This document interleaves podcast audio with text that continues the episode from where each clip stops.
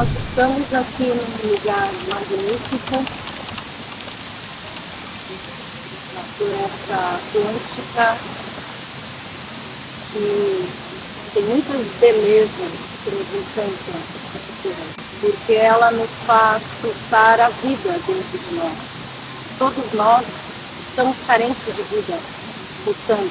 E infelizmente, muitas vezes, quando nós temos contato com a floresta, porque nós nos distanciamos da natureza para viver é, uma história que nós criamos para nós mesmos. E quando a gente está de verdade dentro da floresta e a gente busca esse conhecimento verdadeiro e ancestral, nós precisamos nos despir, nos despir de tudo que a gente acha que é verdade sobre essa floresta, sobre essa natureza. E esse se despir tem a ver com a língua que nós falamos.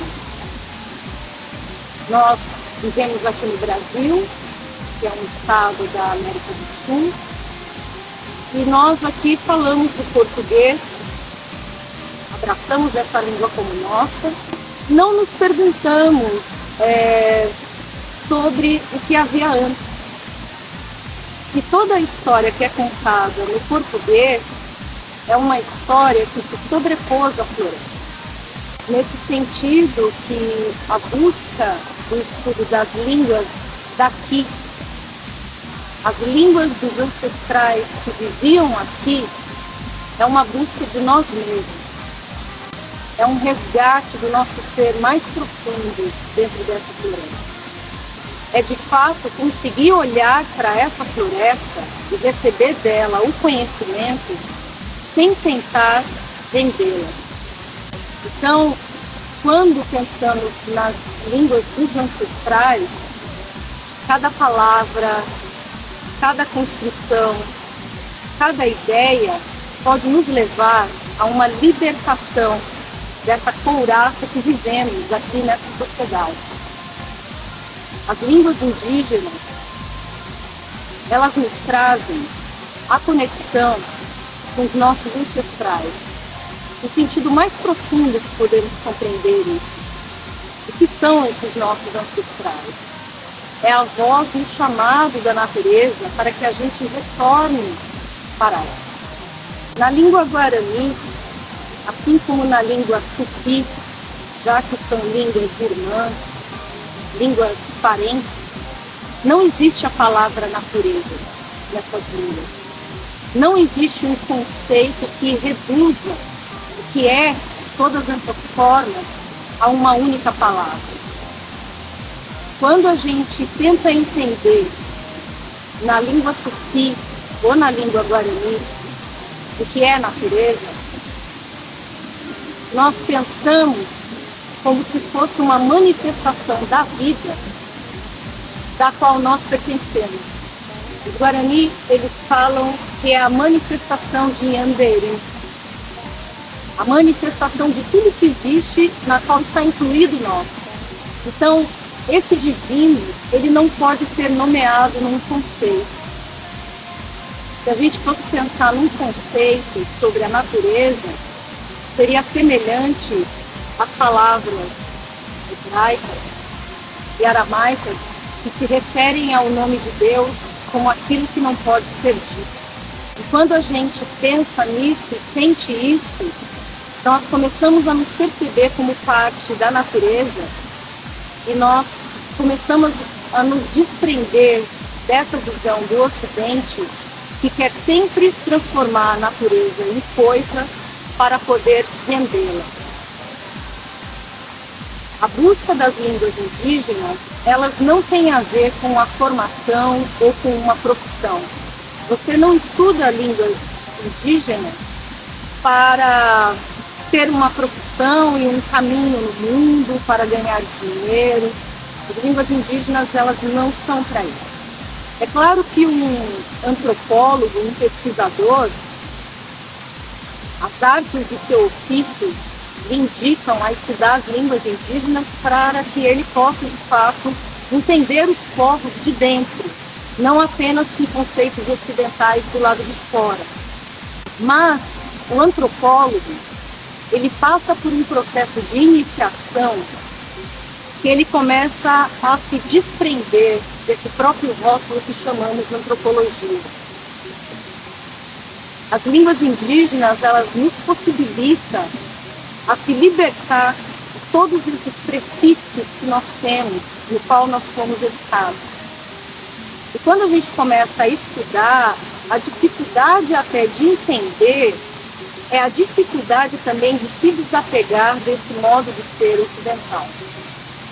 Então nós descobrimos nessas línguas que não existe a ideia de posse, que na sua própria estrutura a ideia de impermanência é muito mais presente do que um tempo fixo. Nós percebemos, por exemplo, que os substantivos como Quimbaê e Guaibim, ancião e anciã, ou velho e velha, jamais pode ser um adjetivo depreciativo das coisas. Nós aprendemos a honrar e a observar coisas que no português passam batido. Primeiramente porque a língua que nós falamos, nós somos inconscientes dela. Nós simplesmente reproduzimos. E quando estudamos uma língua milenar, como no caso do Tupi, e suas filhas milenares também, como o Guarani, que é vivo hoje falado aí, nós conseguimos perceber a pequenez do mundo ocidental em querer transformar toda a realidade em seu objeto e coisa própria. As línguas indígenas, elas nos levam para a ruptura dessa visão que privilegia um único ser. Quando estudamos essa língua, nós percebemos que o tempo que vivemos é um tempo que não pertence a nós. Nós não somos donos desse tempo. Nós somos apenas parte e passageiro. Uma parte muito passageira. Enquanto nós estivermos aqui, a nossa missão é honrar essa passagem. As línguas indígenas podem nos ajudar a nos libertar do frenesi do trabalho, do frenesi do acúmulo, do frenesi das aparências, do frenesi do empreendedorismo e de todas as disputas que essa sociedade cultiva em nós. Nós podemos, nesse momento, conseguir mergulhar nessa possibilidade de nos redescobrirmos como parte da vida. Eu dou aula de tupi há três anos e estudo essa língua há mais de 15 anos e continuo estudando tupi também porque ela é um portal para estudar línguas modernas, como o Nhangatu, que é muito falado hoje na Amazônia e é muito importante para nós, porque o Nhangatu ele, ele nos dá a possibilidade de se comunicar com etnias das mais variadas, línguas, culturas, porque o Nhangatu ele funciona hoje na Amazônia como uma língua global, né? É a língua que etnias diferentes se comunicam. Pessoas que falam línguas diferentes conseguem se comunicar no Nhangatu. E cada vez mais que a gente entra nesse universo das línguas indígenas, nós também começamos a fazer um resgate de uma história que foi apagada, que não foi contada para nós. Essas línguas, elas nos possibilitam recontar essa história porque elas produzem um outro olhar, um olhar com o qual nós não estamos acostumados.